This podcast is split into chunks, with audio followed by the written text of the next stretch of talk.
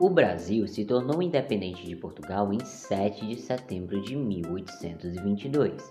Depois de muita luta e de pagar alguns impostos, Portugal finalmente, depois de três anos, em 1825, reconhece a independência do Brasil e deixa o povo daqui em paz. Então, de 1822 a 1831, Dom Pedro, agora Dom Pedro I, governa o Brasil, e esse período é conhecido como o Primeiro Reinado.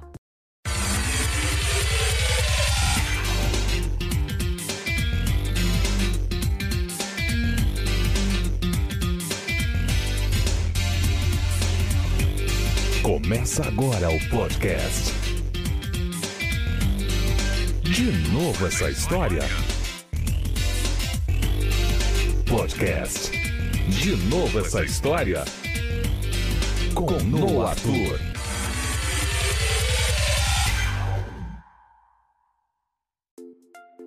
Olá pessoas, tudo bom com vocês? Eu sou o Noah Arthur, sou quase um professor de história, tá faltando só me informar e sejam todos muito bem-vindos ao podcast De Novo Essa História, onde eu sempre vou trazer um assunto massa de história para falar para vocês. Esse é o terceiro episódio dessa semana, né? Essa semana que foi especial, que a gente comemorou 200 anos de independência do Brasil. E hoje, no episódio 49, nós vamos falar sobre o primeiro reinado, o reinado de Dom Pedro I. E agora, sem mais delongas, bora pro assunto. O Brasil foi a primeira e única monarquia da América Latina. Seus anos iniciais foram conduzidos de maneira totalmente autoritária por Dom Pedro I. Os dois primeiros anos do Brasil como uma nação independente foi marcado por um debate sobre a elaboração de uma constituição.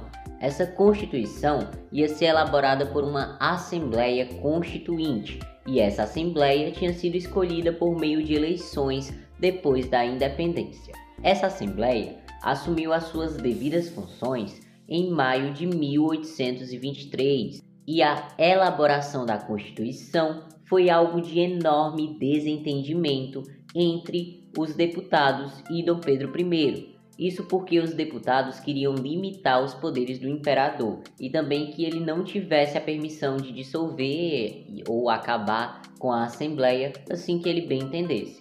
Só que Dom Pedro I vinha de um reino bastante absolutista, ou seja, o poder todo concentrado na mão do rei, totalmente centralizador e autoritário com a nação.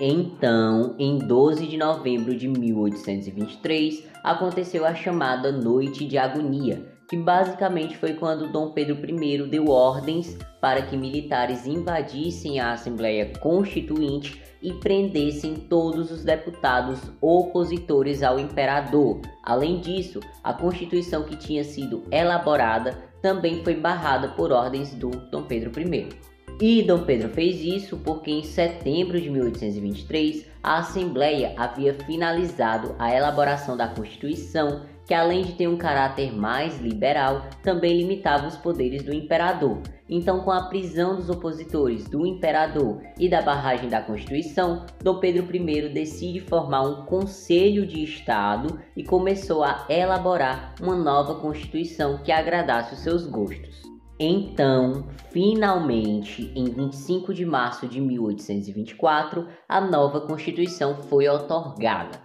certo? Ela entrou em vigor, foi imposta.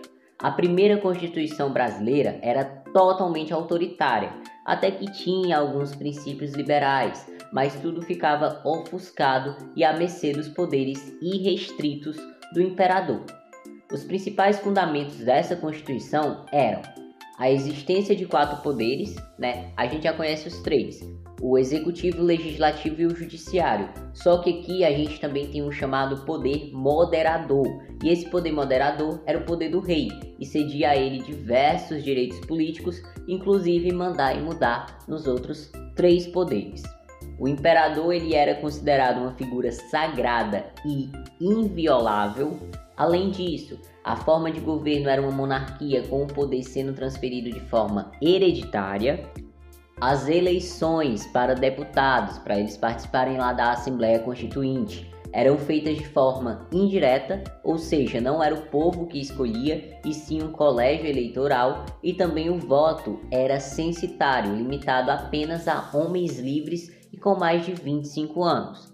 Mas a Constituição também tinha algumas coisas boas, como a tolerância religiosa, né, uma liberdade para outros cultos que não fossem católicos, porém isso aí é só uma máscara, os outros cultos era só o protestantismo, que é da Inglaterra, todas as outras coisas eram consideradas do diabo, inclusive né, o candomblé dos africanos, e também uma proteção de propriedade privada. E aí vale lembrar vocês que se em 9 de janeiro de 1822, Dom Pedro disse que ficaria no Brasil porque era querido por todos e tinha total apoio do povo brasileiro, agora as posturas autoritárias do imperador são alvo de grande insatisfação, principalmente pelas elites do Nordeste. As críticas contra o imperador circulavam principalmente em dois jornais de Pernambuco: o Sentinela da Liberdade, do Cipriano Barata, e o Tifes Pernambuco, do Joaquim do Amor Divino, ou, né, como ele é conhecido, Frei Caneca. Além do autoritarismo do imperador e os altos impostos, a região de Pernambuco ainda tinha no coração os impactos ideológicos da Revolução Pernambucana de 1817. Então, em 2 de julho de 1824, uma nova revolução começa em Pernambuco, dessa vez liderada pelo Frei Caneca e o Manuel de Carvalho Paz de Andrade. E essa nova revolução em Pernambuco ficou conhecida como Confederação do Equador. Essa revolução ela tinha caráter separatista, assim como a Revolução Pernambucana, só que dessa vez era separar o Brasil do Brasil, separar a província de Pernambuco do Brasil. E essa revolução também conseguiu se espalhar por outras regiões do Nordeste, como as províncias da Paraíba, do Ceará e do Rio Grande do Norte. Mas, em setembro de 1824, as tropas imperiais já haviam controlado a situação e os líderes haviam sido presos e duramente reprimidos. No caso do Frei Caneca, ele foi executado. Um ano depois, em 1825, aconteceu a chamada Guerra da Cisplatina. Para quem não sabe, a Cisplatina era uma província do sul que foi integrada ao Brasil após Dom João VI invadir a região e derrotar o líder José Artigas isso lá nos anos 1810. No caso do Brasil Império, a região queria se separar do Brasil e se anexar às Províncias Unidas do Rio de Prata, a atual Argentina. Então, por três desgastantes anos, o Império Brasileiro e o governo de Buenos Aires travaram uma guerra pelo controle da Cisplatina, até que em 1828 a Inglaterra, que se metia em tudo na época, obriga os dois países a assinarem um tratado de paz, abrindo mão da região, que se tornou independente e passou a se chamar República Oriental do Uruguai, que é o atual Uruguai. E esse acordo ele foi visto como um total fracasso, uma derrota sem tamanho pelos brasileiros, porque o Brasil perdeu a província da Cisplatina. Fora que a permanência nessa guerra durante três anos afetou muito a economia. Então vamos dar uma pausa para somar. A gente vai somar o autoritarismo político, mais a derrota na guerra, mais a crise econômica. Isso dá em resultado o quê? O ódio a Dom Pedro I. Aí vocês lembram que os portugueses eram contra Dom Pedro I ficar aqui no Brasil? Pois é, agora eles são a favor e ainda formam o Partido Português. Isso, lógico, que vai agravar mais ainda a insatisfação do povo brasileiro. Então, em 7 de abril de 1831, depois de inúmeros conflitos, Dom Pedro I abdica, né, abandona o trono do Brasil e volta para Portugal. E agora o seu filho, o também Pedro Alcântara, é quem vai assumir o trono.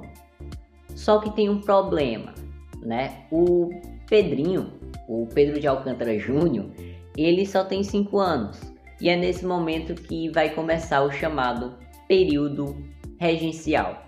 Isso é tudo que vocês precisam saber sobre o primeiro reinado brasileiro. Espero que vocês tenham gostado. Um excelente sábado para todo mundo. Se vocês quiserem mandar sugestões e feedbacks, enviem lá no Instagram, arroba Podcast, ou no Gmail de novo, história podcast, arroba gmail.com. É isso, um ótimo sábado para todo mundo e vida longa e próspera a todos!